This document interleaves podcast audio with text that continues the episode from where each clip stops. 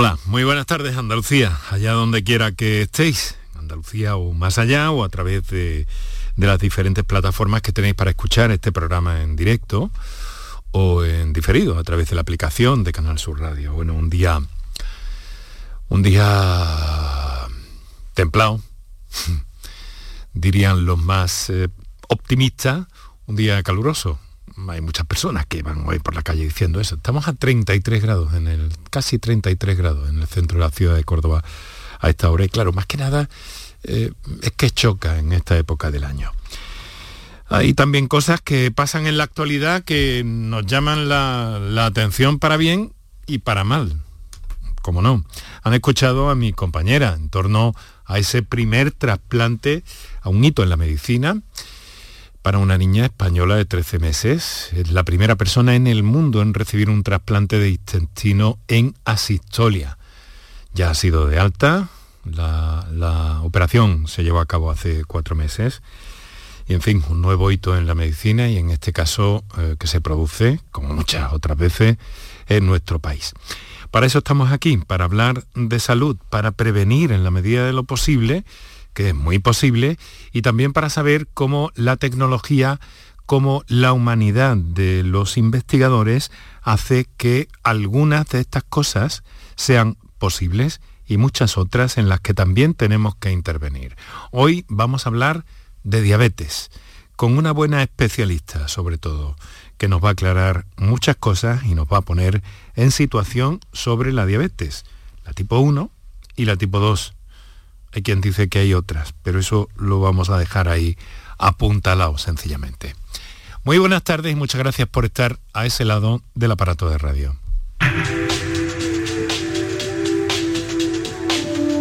Canal Sur Radio te cuida. Por tu salud. Por tu salud con Enrique Jesús Moreno. Eh, digo que pasan cosas buenas, eh, como esa que les he referido, que pasan otras que no son tan buenas y que pasan otras que son intermedias o que son más bien favorables, ¿no? Pero en fin, hay un revuelo creado en lo social, eh, más allá del ámbito médico, por las declaraciones del presidente del Consejo andaluz de médicos que han desatado polémica y que esta misma mañana han dado tanto como eh, que eh, se han enunciado y al mismo tiempo eh, después se han rectificado, se han disculpado. Declaraciones machistas, dicen los titulares del presidente del Colegio Andaluz de Médicos, que ha desatado, como les digo, la polémica en, en redes y en todos los ámbitos. Antonio Aguado, que es como se llama el doctor, que básicamente ha dicho, según los diarios, que la feminización de la sanidad privada agrava los problemas del sector. Inmediatamente el organismo ha pedido disculpas y ha asegurado que siempre se ha defendido desde esta entidad la igualdad en el ejercicio de la profesión médica, ¿no? Em, habría que entrar con más detalle, lo van a escuchar ustedes hoy sin duda en, en muchos lugares y las aclaraciones a las que haya menester. Pero en fin, teníamos que decirlo. A lo mejor están mal enunciadas, a lo mejor se corresponden con un resorte eh, de fondo machista. ¿Qué significará todo esto? Habrá que verlo con, con cuidado también, por cierto. Bueno, y pasan esas cosas y pasan otras importantes también, como que, eh, pues bueno, en Sevilla desde hoy mismo y hasta el próximo jueves está en marcha la tercera conferencia mundial Fast Track Cities de ciudades que trabajan para la erradicación del VIH. Está previsto que se firme esta tarde la declaración de Sevilla con los objetivos marcados para que el SIDA deje de ser un problema de salud pública en 2030. Y está prevista la asistencia de la ministra de Sanidad.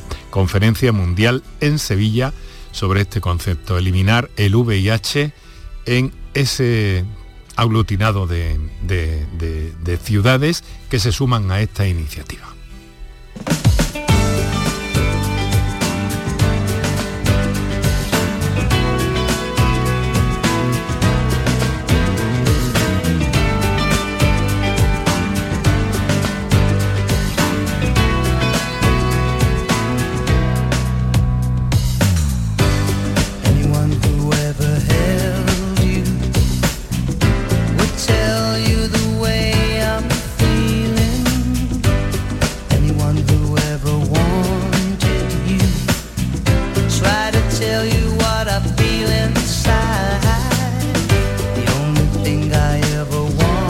De relax en este encuentro que queremos hacer casi casi una especie de, eh, de agradable encuentro en las ondas de la radio, en este escenario sonoro por el que transitamos cada tarde.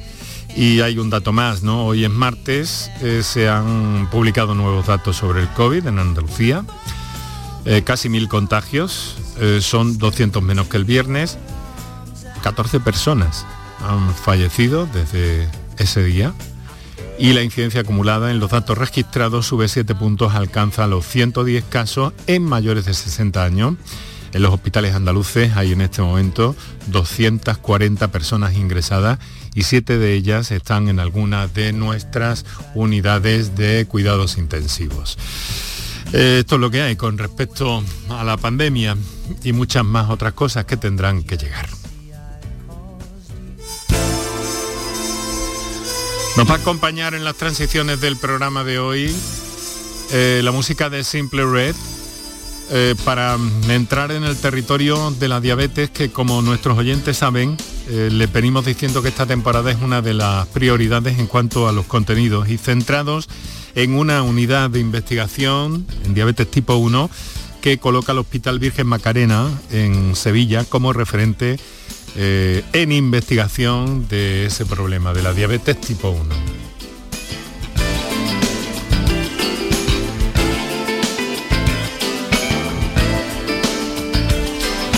Es importante que, mm, que todos sepamos que, hay dos tipos de diabetes básicamente y que hemos convocado aquí pues a una especialista que ha estado con nosotros en algunos otros eh, momentos del programa y en algunos otros encuentros en la radio pública de Andalucía y que es la doctora Asunción Martínez Broca.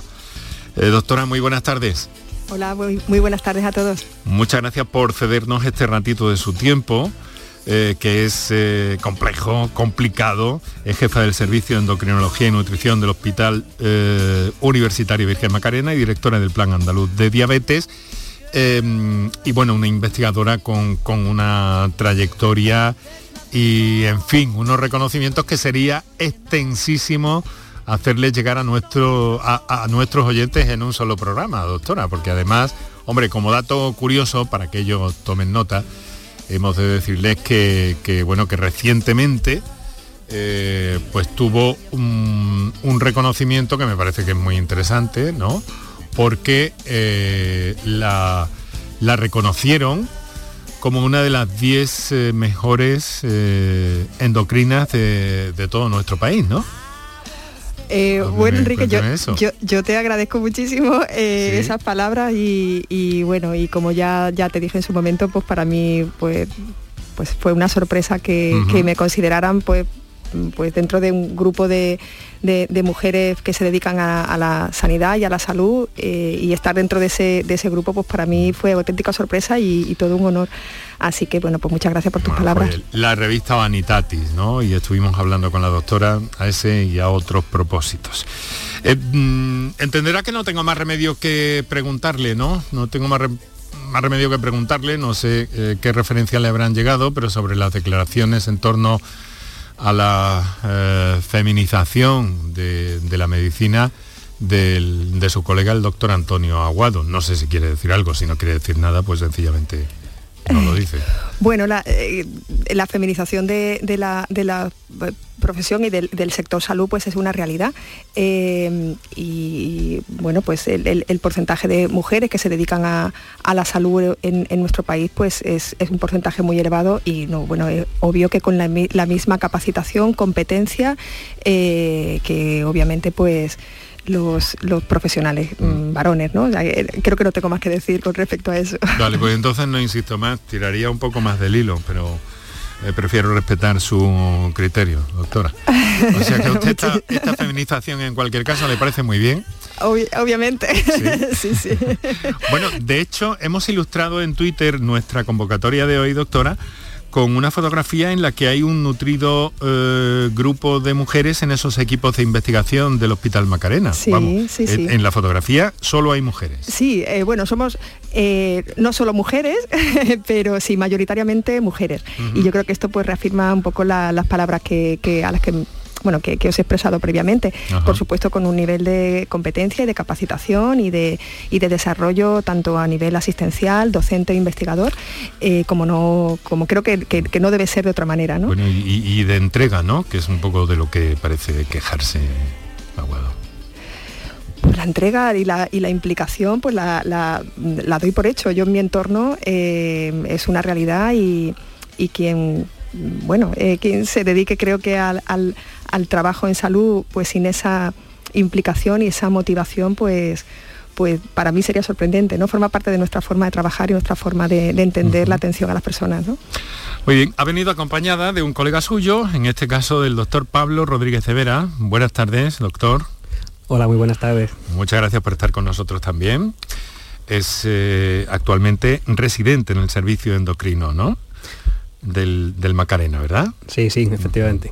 Y con esas investigaciones eh, abiertas y rodeado de, de compañeras por lo que escuchamos.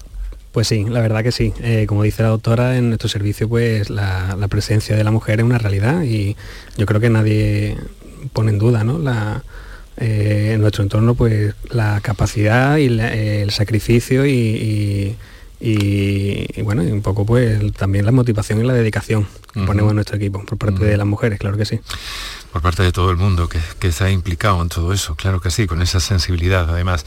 Eh, bueno, doctora, ¿qué están haciendo ustedes en el, en el Macarena que están consiguiendo, eh, pues bueno, mm, logros muy importantes? Tienen muchas, muchos frentes abiertos y, y muy interesantes todos.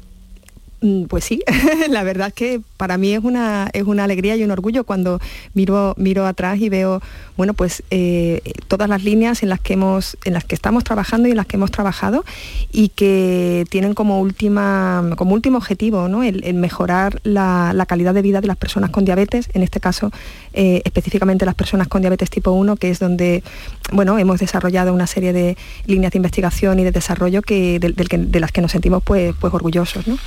Y, sí, es, cierto que bueno, parte de una, de una determinación de querer eh, desarrollar eh, y generar conocimiento en torno a esta enfermedad crónica que, de la que somos responsables en la asistencia eh, y también de apoyarnos en grupos de investigación muy potentes que tenemos en el entorno. Eh, bueno, con la reflexión de que, de que si vamos juntos, pues desde luego llegaremos más lejos.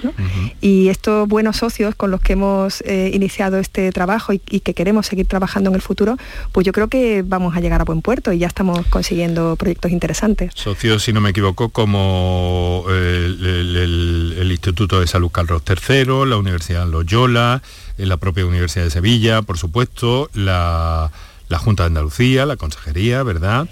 Y muchos más, me parece. Sí, sí, sí. Eh, bueno, hemos mm, identificado pues, investigadores del entorno académico eh, que pueden reforzar aspectos eh, que nos resultaban interesantes, pero en los que a lo mejor pues, tenemos menos, menos nivel de, desarrollo. Por ejemplo, el área del impacto psicológico ¿no? de la enfermedad y, trabajamos estrechamente con, ellos. O, por ejemplo, en el desarrollo de la tecnología, en el que bueno, pues, todos estos aspectos de, de, mm, biotecnología pues, necesitamos el apoyo de otros que saben más que nosotros. Eh, y también una apuesta muy, muy clara eh, ha sido hacia la investigación translacional, ¿no? Eh, reforzar nuestro, nuestra base de conocimiento, que es de investigación clínica, con todos los aspectos experimentales en los que nosotros de nuevo, pues eh, tenemos que aprender de otros. Y, por ejemplo, la colaboración con Cabimer, pues eh, la verdad que estamos muy, muy ilusionados y, estamos seguros de que vamos a conseguir resultados muy potentes. Qué interesante, desde luego es apasionante esto en la investigación. Eh, y todo lo que se está consiguiendo. Ha dicho usted enfermedad crónica, Hablamos en principio de diabetes eh, tipo 1. Si no le importa, luego pasaremos a la 2 también, en vano además, es directora del Plan Andaluz de Diabetes, que, si no me equivoco, se refiere a ambas dos enfermedades, que son muy distintas, aunque tengan el mismo nombre 1 y 2. Diabetes tipo 1. Eh, ¿Está aumentando, doctora? Sí, sí, la incidencia, es decir, los nuevos casos de, personas que, inician esta enfermedad, eh, pues eh, ha ido creciendo progresivamente pues, en, los últimos, en los últimos años o en la última década. Y no se conoce muy bien cuál es la causa, pero sí que hay un incremento del número de personas que, en las que aparece esta enfermedad que es de tipo autoinmune.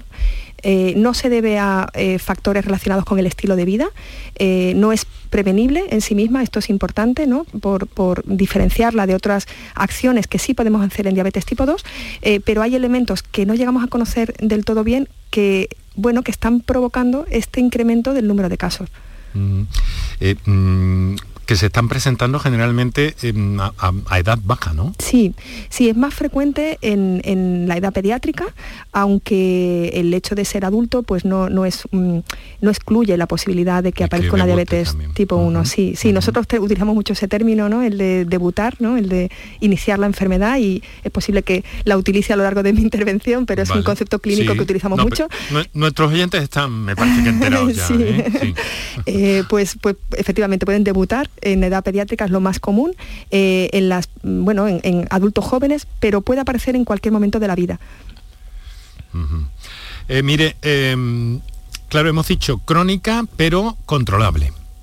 Sí, Sí, sí, es, eh, y este es un poco el, mensaje que transmitimos cuando a una persona se le diagnostica de esta enfermedad. ¿no? Eh, es un antes y un después, esto es evidente. Eh, necesitan unos cuidados, necesitan un control, un seguimiento que previamente no, precisaban, pero también, aunque esto supone un golpe, y es así, cuando, cuando hay que dar esta noticia, siempre damos la otra, la otra cara de la moneda. ¿no? Y yo siempre les transmito, mm, con todo este esfuerzo, y toda esta capacidad de tener un buen control, vas a conseguir eh, los mismos objetivos que te hubieras planteado en una, con una vida sin diabetes. Es decir, eh, se puede controlar, se puede tener una vida, por supuesto, completa, plena, eh, desde el punto de vista profesional, personal, familiar, y exige un esfuerzo y exige una ayuda. Y esta ayuda es la que nosotros tenemos que proporcionar a los pacientes. El seguimiento y el control también se ha sofisticado, tecnificado cada vez más. Sí, Afortunadamente disponemos de tecnologías avanzadas en el control de la diabetes, en el control de la glucosa, que es el principal eh, factor de riesgo de las personas con diabetes tipo 1, eh, que desde luego han facilitado la vida de las personas, de las personas que les cuidan y también han transformado la forma en que los profesionales abordamos esta enfermedad, porque nos permite trabajar de otra manera, con muchísima más información, con recomendaciones mucho más orientadas, con formas de seguimiento que hace pues a lo mejor cinco o seis años ni imaginábamos mm. y, desde luego estamos viviendo una etapa, mm, una etapa preciosa, ¿no? Una etapa preciosa de desarrollo, ¿no? De mejora y de progreso, desde luego, eso, eso está más que claro. Doctor Rodríguez de Vera, ¿y, cómo, cómo, es que eh, se decide usted por la endocrinología y ahora en concreto dentro del ámbito de la endocrinología el, el tema de la diabetes, que cada mes se perfila más casi casi como una, como una especialidad propia, ¿no? Pues sí, sí, sí, eh, es cierto. Eh, bueno, pues yo personalmente eh, la endocrinología, bueno, pues es una, es una especialidad que me gustó desde, desde el principio, que empezamos a estudiar la carrera, vamos familiarizándonos. También motivos personales, eh, familiares incluso, ¿no? Eh, he tenido la enfermedad de cerca en casa y siempre me ha llamado la atención y he visto, bueno, hay una, vocación. Y realmente, pues, mm, por eso también llama tanto la, la investigación en estas tecnologías, en poder ayudar, en en poder aportar tu grano eh, de arena, eh, en que todo, todo se haga realidad y todo vaya avanzando. ¿no? Em, se habla muchas veces del factor psicológico de la diabetes, ¿no, Pablo? Sin duda. Yo creo que cualquier, vamos, que es un hecho que, tenemos muy presente en, nuestro día a día, ¿no? Cómo eh, tú puedes esforzarte o intentar mejorar el control de un paciente, poner mucho esfuerzo, pero el impacto, la importancia de que el paciente esté psicológicamente bien, eh, concienciado, motivado a estar bien de su enfermedad es hace que todo lo que todo lo demás eh, sea incluso secundario, me atrevería a decir. Me dicen que un poco lo más duro es cuando, por ejemplo, una persona joven se le diagnostica, un niño, una niña casi, se le diagnostica eh, una diabetes tipo 1 y parece que hay un proceso ahí mm, como de, ajuste hasta que las cosas se estabilizan, ¿no?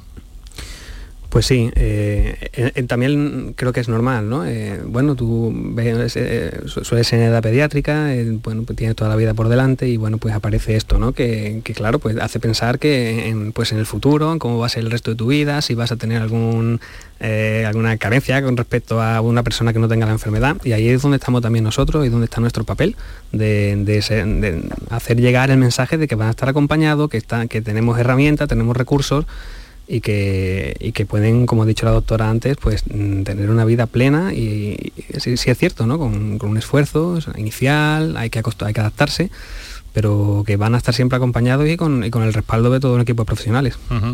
En concreto, ¿cuál es su tarea en este momento? Me gustaría saber, doctor, eh, eh, ¿a qué está dedicado principalmente dentro de ese eh, gran grupo del Servicio de Endocrinología y Nutrición del Hospital Virgen Macarena? Pues mira, eh, Enrique, nosotros los residentes somos médicos que, bueno, por si algún oyente no lo sabe, que hemos terminado nuestra formación universitaria, tenemos la titulación de médico y entonces accedemos a, una posibilidad, a un programa formativo como médico especialista. Eh, en este caso, pues en mi, caso, como, médico especialista en endocrinología y nutrición. Entonces tenemos programado durante cuatro años pues, la, formación en diferentes aspectos de la especialidad, entre ellos está la diabetes tipo 1. Y aparte de esa formación que va cambiando a lo largo de, cuatro años, pues está la opción que yo he, seguido de centrarte en un aspecto determinado de tu especialidad y, contribuir un poco pues, en las líneas de investigación del servicio. Y, luego tienen que evaluarles y todo eso, ¿no? Pues sí. sí, sí, nos evalúan y están, eh, están ejerciendo la medicina, pero al mismo tiempo Sí, eh, es un periodo con el que tiene como objetivo capacitarnos y, como, como, especialistas en, este caso de endocrino. ¿Y en qué año está usted, Pablo? Pues yo estoy en el cuarto y último año de, la, especialidad. O sea que está a punto, ¿no? ¿Y hasta ahora le ha ido bien con las notas y eso? Hasta ahora ha ido, ha ido todo bien, la verdad que sí. Muy bien, Pablo. Pues muchísimas gracias por estar con nosotros. Lo mismo que a la doctora Asunción Martínez Broca. Em, quiero hacer un pequeño descansillo en esta introducción un poco que hemos hecho en torno a la diabetes uno sobre todo y a, los retos que hay por delante y eh, las referencias que se están eh, consiguiendo en el Hospital Virgen Macarena y en la unidad, en, el Servicio de Endocrinología y Nutrición que dirige nuestra eh, invitada esta tarde y donde trabaja también nuestro invitado esta tarde. Y tomamos eso como referencia para eh, hablar de una de las prioridades también de este programa durante esta, no es que no la haya sido en otras anteriores, ni mucho menos, pero en esta especialmente en torno a la diabetes. Muchos de nuestros oyentes saben por qué, a otros se los vamos a recordar, pero eso va a ser en un instante. Muchas gracias por estar con nosotros, doctores. Enseguida vamos a entrar en materia, vamos a seguir hablando de más cosas, que hay mucha tela que cortar. Ahora vamos a recordar a nuestros oyentes teléfonos para la participación y damos un par de minutos para nuestros anunciantes. Para contactar con nosotros puedes hacerlo llamando al 95 50 56 202 y al 95 50 56 222 o enviarnos una nota de voz por WhatsApp al 616 135 135 por tu salud en Canal Sur Radio. Sencilla, rápida, fácil, de manejar.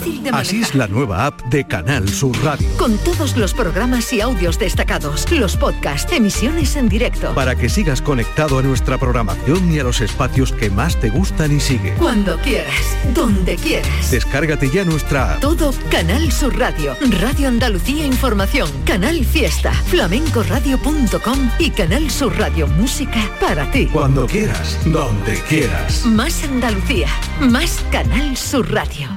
El resumen de la jornada con la última hora del deporte, la economía y el análisis lo tienes en el Mirador de Andalucía. De lunes a viernes desde las 7 de la tarde con Natalia Barnés. Canal Sur Radio, la radio de Andalucía. Enrique Jesús Moreno, por tu salud, en Canal Sur Radio. Para contactar con nosotros puedes hacerlo llamando al 95 50 56 202 y al 95 50 56 222 o enviarnos una nota de voz por WhatsApp al 616 135 135 por tu salud en Canal Sur Radio.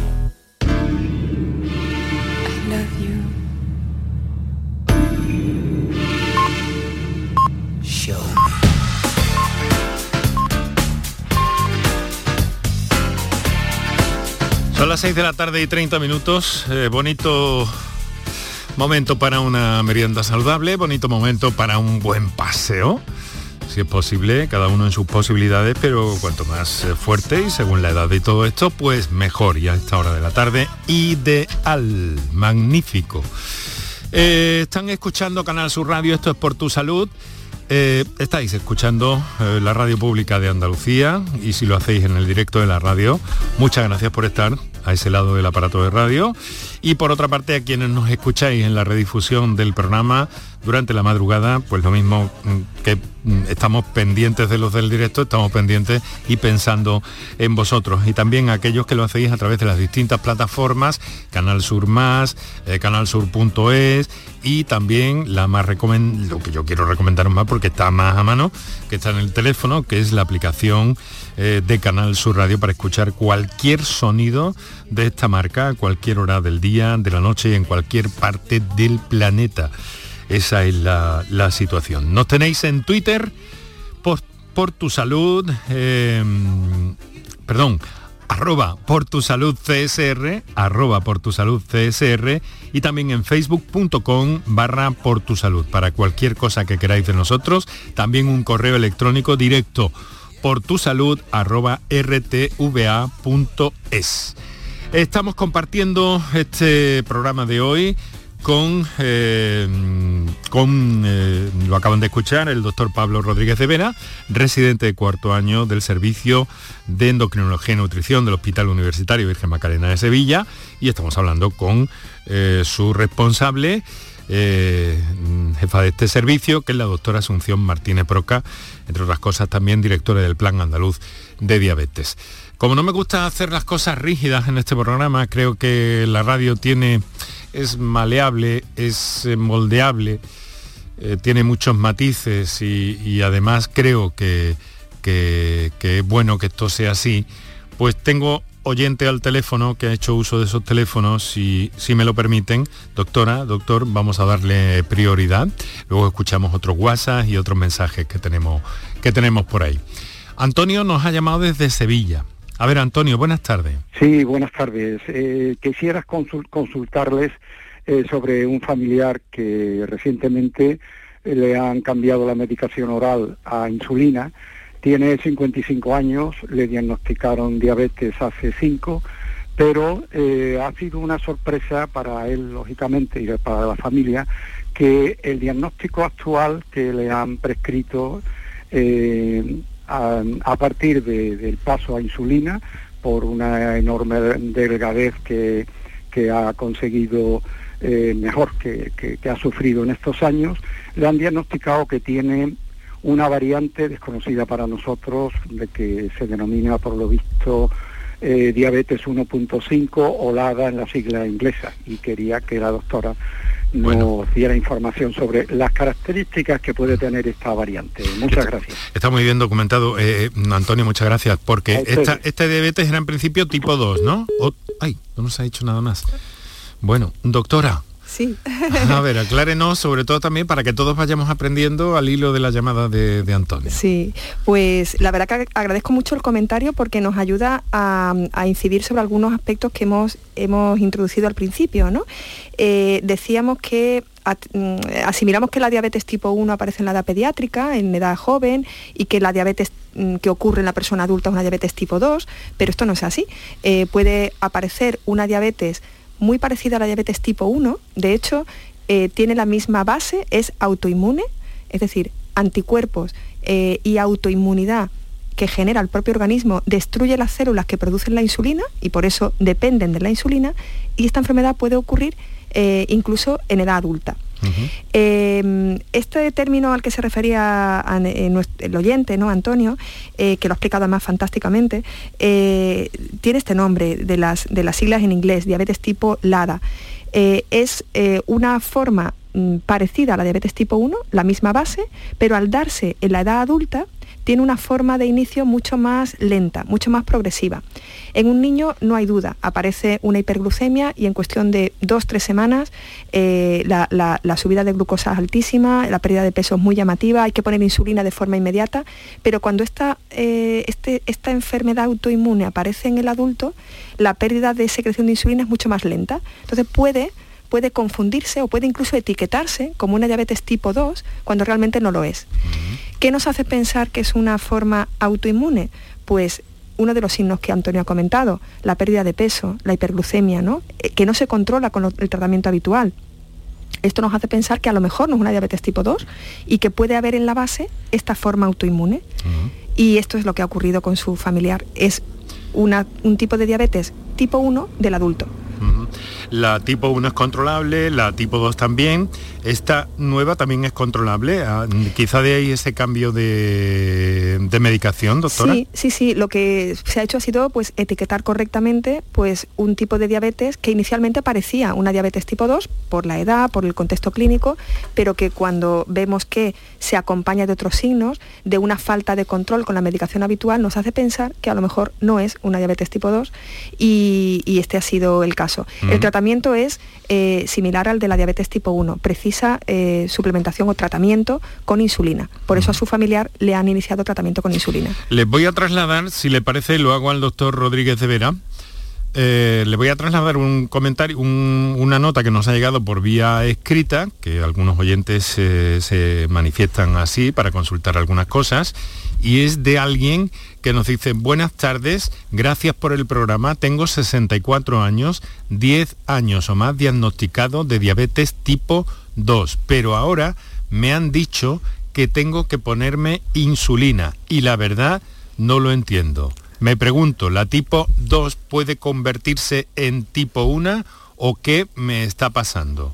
Gracias de nuevo. Muy bien, pues muchas gracias al, oyente por la pregunta, que yo creo que también es muy pertinente en el día de hoy. ¿no?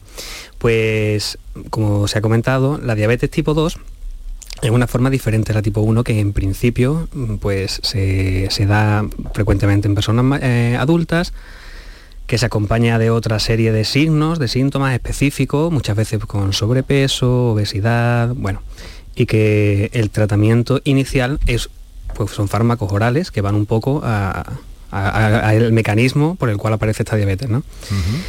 No obstante, pues es verdad que eh, bueno, hay ocasiones en las que el páncreas, que se ve sometido también a un estrés por esta hiperglucemia, que en principio no, es por, no aparece porque falla, sino porque por otros mecanismos, llega un momento que efectivamente puede haber pues, una, digámoslo así, una especie de agotamiento de esas células que, que fabrican insulina y ser necesario eh, pues ponerla mediante tratamiento externo, que es probablemente lo que le ha pasado al familiar.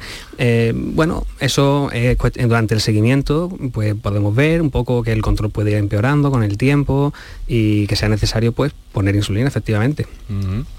Bueno, eh, eso es, curioso, pero entonces puede hablarse, doctora, de que cambia el tipo de diabetes, porque me llama la atención, ¿no? La pregunta ya es mía, ¿no? De tipo 2 a tipo 1. Bueno, realmente en este segundo caso no es que cambie el tipo de diabetes, sigue siendo una diabetes tipo 2. No, tengo muchos más datos, pero mm. aparentemente parece que sigue siendo una diabetes tipo 2. La diabetes es una enfermedad progresiva, la diabetes tipo 2 es de por sí una enfermedad progresiva y esto lo hemos aprendido también con, los estudios de investigación. No es porque el paciente deja de hacer las cosas bien, eh, no es porque ha perdido los hábitos, es porque la enfermedad progresa ¿no? y hace que eh, necesitemos ir asociando tratamiento para controlar la glucosa y el resto de los factores de riesgo.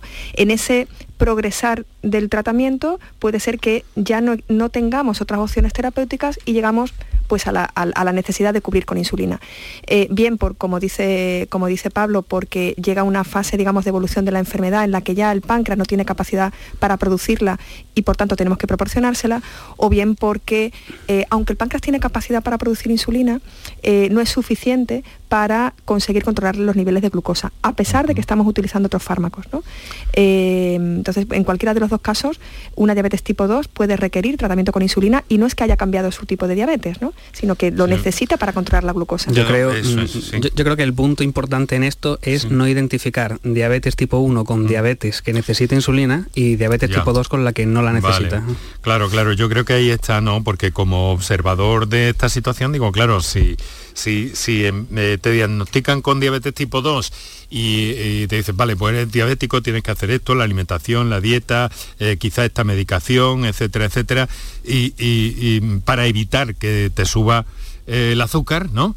para mantenerlo a raya, dice, bueno, y ahora como que me ponen, entiendo la postura de este oyente, ¿no? Y ahora como que estoy en la 1, ¿no? De ahí que su oportuna mm, ha sido muy oportuna, por tanto, eh, también porque así aprendemos todos eh, la intervención de este oyente vía texto. Ahora a las 7 menos 20 de la tarde sí que tenemos otra comunicación en directo que nos va a servir, estoy seguro ya verán, para seguir aprendiendo sobre diabetes con la doctora Asunción Martínez Broca y el doctor Pablo Rodríguez de Vera. Tenemos a Juan Miguel desde Almería. Juan Miguel, buenas tardes. Buenas tardes. ¿Qué hay? ¿Cómo está usted? Pues bien, usted, eh, mire, le quiero hacer una consulta a la doctora, bueno, a usted mismo, sí. Eh. Eh no, a, mí, no puede, vamos, no, debería preguntarme. Ah, no, bueno, a la doctora, perdón. Eh, es que yo soy diabético de tipo 2, ya tengo 78 años y ya llevo muchos años tomando la menformina a los 850, ¿no? y bueno, y ahí voy.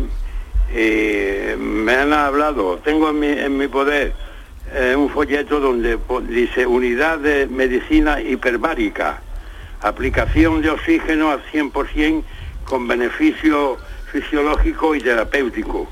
Yo, dice, yo no sé si eh, esto yo podré, dice, por mediación de un médico aquí la clínica mediterránea, que llevándole mi, informe, como es, particular, pues él no tiene acceso a mi historia clínico. Entonces yo le llevo mi informe de mi patología y, si él ve que yo soy candidato a entrar en la hipercap, eh, una cámara que hay hiperbárica, mm.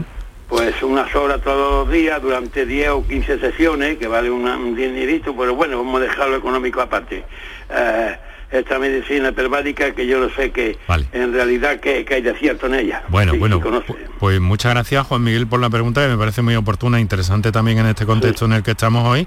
Y si le parece, vamos a, escuchar cuál es la, opinión de nuestros invitados de esta tarde, ¿vale? Muchas gracias. Venga. Muchísimas gracias. Doctora, creo que es su turno. Sí.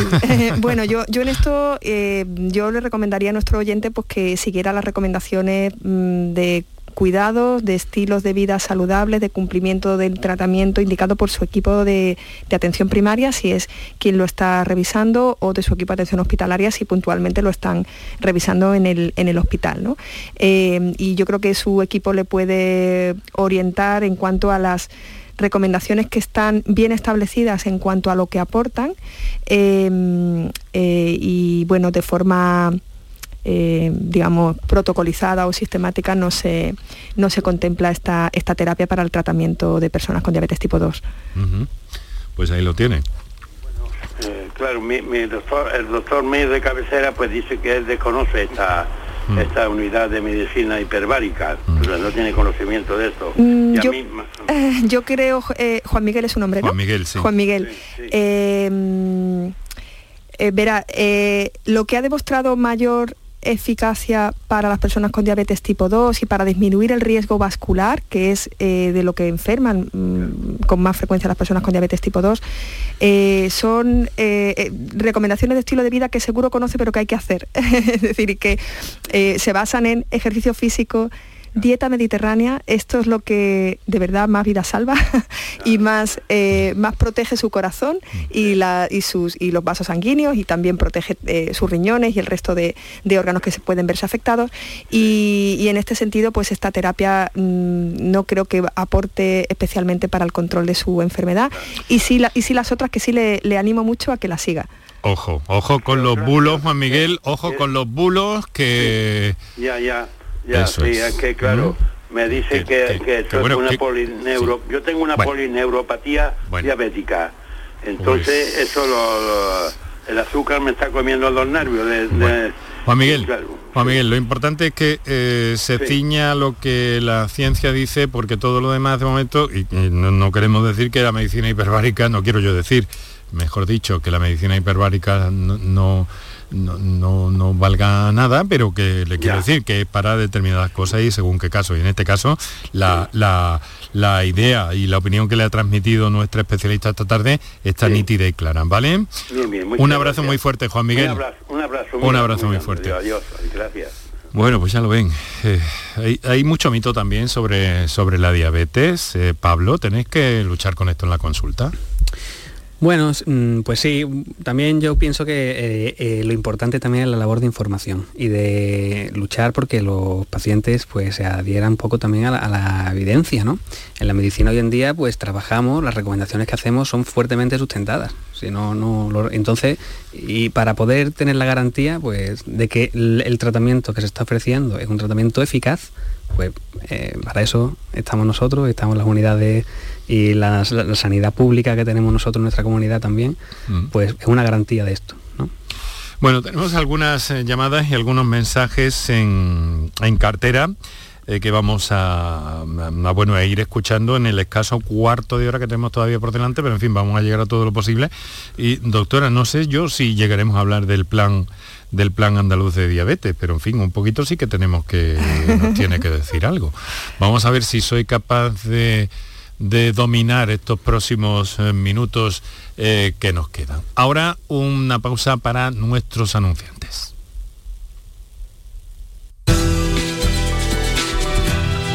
Por tu salud, escucha Canal Sur Radio. Canal Sur Sevilla. Si necesitas recuperarte de una operación de cadera, rodilla o cualquier otro proceso médico, en Vallesol podemos ayudarte. Contamos con profesionales que te ayudarán a recuperarte más rápido y llevarán un estrecho seguimiento de tu evolución. Y todo ello sin desplazamientos innecesarios y por mucho menos de lo que imaginas. Infórmate en el 924 24 25 o en vallesol.es. Vallesol, la residencia que te mereces. El mejor jamón del mundo te espera en Aracena. Del 14 al 16 y del 21 al 23 de octubre celebramos 25 años de Feria Regional del Jamón y del Cerdo Ibérico. Un entorno incomparable y un sabor único. Ven y disfruta de Aracena, la ciudad de la gruta y de otras muchas maravillas. Pero Pepe, Carmen, qué guapísimos estáis. Tenéis la piel perfecta. Sí, hemos ido a Clínica Doctor Ortiz y nos ha aconsejado lo mejor para los dos. Nos han transmitido seguridad y confianza. Son muy completos. Tratamientos de arrugas, rellenos faciales, láser, cirugía plástica, injertos capilares, ginecología. Pide tu cita gratuita en Clínica Doctor Ortiz y siéntete segura en tu clínica estética de confianza. Pacientes reales, belleza natural. Bienvenidos a Sacaba. Mil metros de electrodomésticos con primeras marcas. Grupos Whirlpool, Bosch y Electrolux. Frigoríficos, lavadoras, hornos vitros. ¿Quieres más? Aires acondicionados, aspiradoras, pequeños electrodomésticos y financiamos en 12 o 20 meses sin intereses solo tú y Sacaba. Tu tienda de electrodomésticos en el Polígono Store en calle nivel 23. Ven a ver nuestra exposición y sus 25 años de experiencia. Sacaba. Enrique Jesús Moreno, por tu salud, en Canal Sur Radio.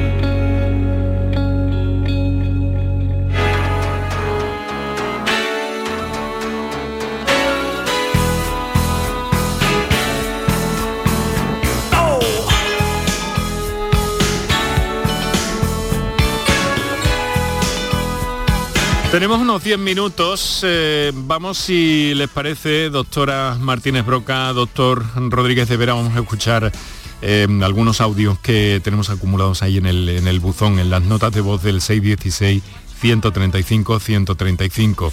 Así que vamos, compañeros, adelante. Hola, mira, buenas tardes. Mira, una pregunta. Eh, mi abuela es diabética, ¿vale? De, la diabetes tipo, tipo 1, no que la de insulina. Eh, ha llegado a tener hoy hasta 5 gramos de azúcar y ha tenido la tensión en 24 la alta, o sea, una crisis hipertensiva. ¿Está relacionada una cosa con otra? Nuestros oyentes eh, plantean cuestiones muy interesantes, desde luego. A ver, doctora. Eh, sí, desde luego, ¿no? Yo creo que aquí este es un foro fantástico para poder aprender, ¿no? Entre todos. Eh, bueno, la primera idea ya ha salido previamente, em, asumir que el paciente que tiene insulina es una diabetes tipo 1, pues probablemente no, sea así, hay que eh, catalogar bien, puede ser una diabetes tipo 2 con insulina, es decir, no, tendremos que saber bien el diagnóstico. En cualquier caso, lo que le ocurre pues, a sus familiares, que efectivamente tiene una una hiperglucemia franca, una crisis hiperglucémica, eh, tiene también una crisis hipertensiva.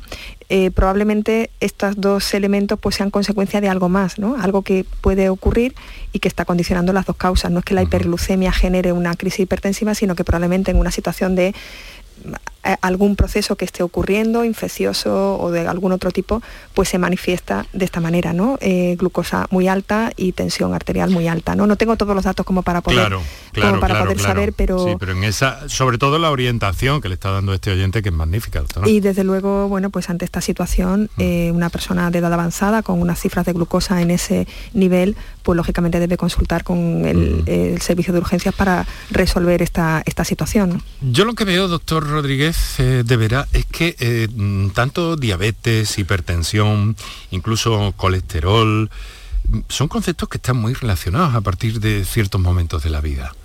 Efectivamente, eh, todos ellos forman parte de lo que conocemos también como síndrome metabólico y, bueno, pues está relacionado con pues un aumento de una serie de, enfermedades, si lo quiero llamar así, que aparecen todos con la misma causa, aumento de exceso de peso, eh, acúmulo de grasa a nivel visceral en numerosos órganos, entonces pues todo va haciendo que aparezcan eh, los mismos síntomas, eh, fallos en diferentes órganos relacionados con este tema. Mm. Pues, mm.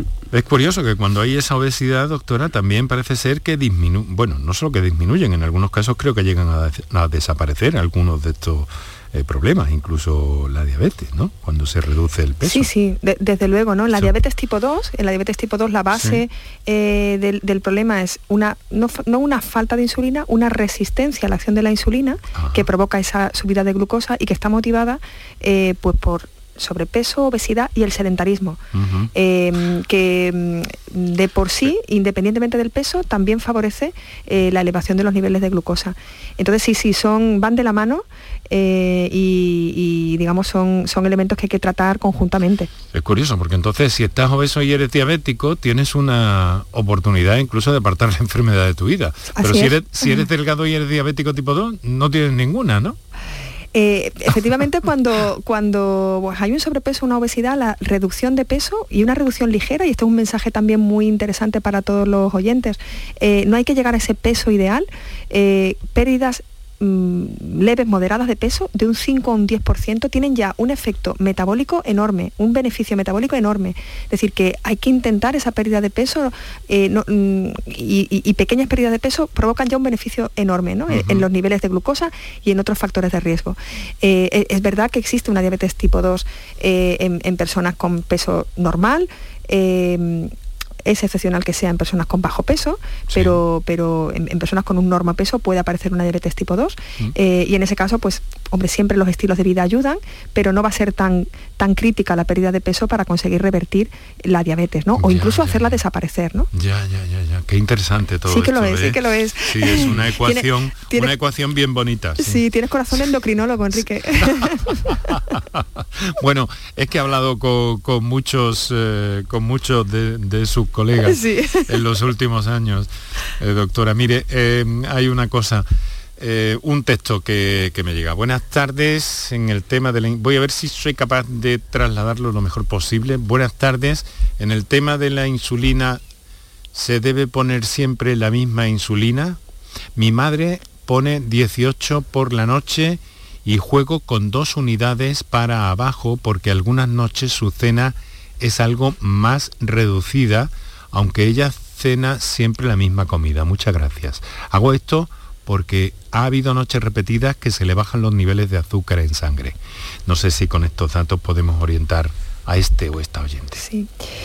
Mm, yo aprovecho esta intervención para, algo que, que, a lo mejor no hemos, comentado, pero que es tan importante para las personas con diabetes, que es la educación diabetológica.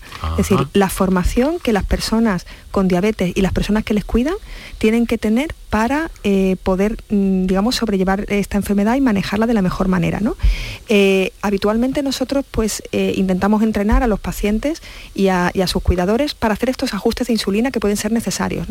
y la oyente... Mm, pues ha, señalado dos puntos que me parecen interesantes. ¿no? Uno ha dicho, bueno, pues como tiene bajadas de azúcar, yo misma le he reducido la dosis de insulina. Es razonable hacerlo y nosotros le enseñamos a los pacientes a hacerlo. Es decir, que esto, si eh, por la dosis de insulina que inicialmente recomendamos aparecen eh, bajadas de, glucosa, bajadas de azúcar, es razonable reducir las dosis habituales. Y luego ha dicho otro elemento también muy, muy importante que es eh, relacionado con la comida. Las dosis de insulina rápida van a depender de la ingesta que haga el paciente. De manera que también es razonable reducir las dosis de insulina si la ingesta es menor de lo habitual.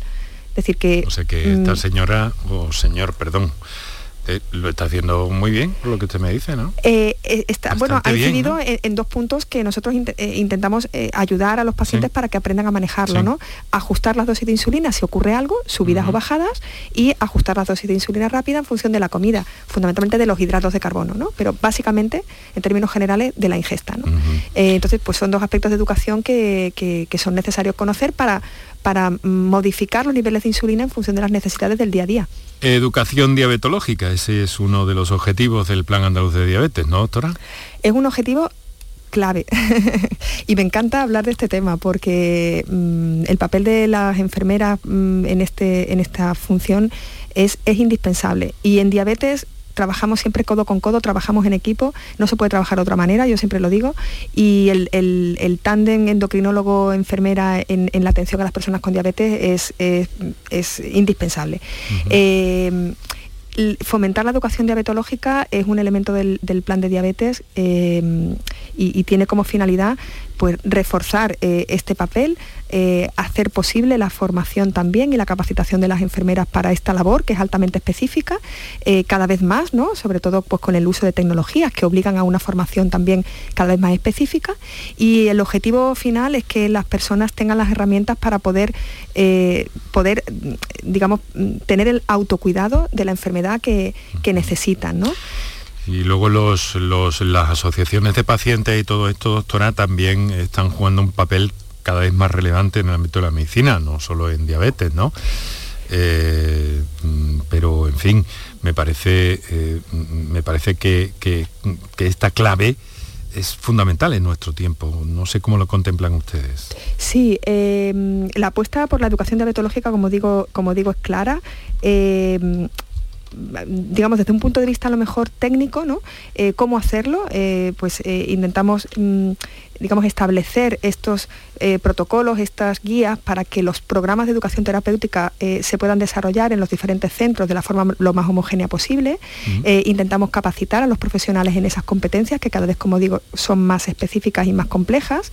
intentamos también, y esto es una propuesta del plan de diabetes por la que hemos apostado desde hace muchos años y, estoy segura de que lo vamos a conseguir, que es identificar un, un perfil de enfermera con unas competencias avanzadas, lo que llamamos enfermera de práctica avanzada eh, en diabetes que tiene todas estas, eh, todas estas capacidades, no solo de saber dar educación diabetológica, sino también otras capacidades de docencia a, otros profesionales, de investigación también en el área de la enfermería. Es decir, apostamos por figuras eh, y por perfiles con un nivel de competencias muy elevado y una capacitación muy elevada, porque es indispensable para los, que los equipos de diabetes progresen. ¿no?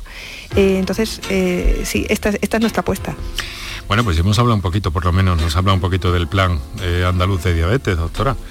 Pero lo vamos a dejar en un punto y aparte, ¿no? Y volvemos otro día y lo explicamos eh, con más extensión, si hace falta, o con más cuestiones, si no tiene inconvenientes. Yo encantadísima, Enrique, de colaborar con vosotros y además ya sabes que es un tema que me apasiona y, disponible para vosotros cuando queráis. Doctora Asunción Martínez Broca, jefa del Servicio Endocrinología y Nutrición, Hospital Universitario Virgen Macarena, Sevilla, directora del Plan Andaluz de Diabetes, doctor Pablo Rodríguez de Vera, residente de ese servicio. Muchas gracias a los dos. Muchísimas gracias, Enrique, a ti por invitarnos. Muchas gracias a todos. Y bueno, muy, muy, mucha suerte también para, para ese empeño y para esa trayectoria de ese cuarto año ya de residente en endocrinología. Pablo, un fuerte abrazo. Gracias, un abrazo. Lo vamos a dejar necesariamente aquí.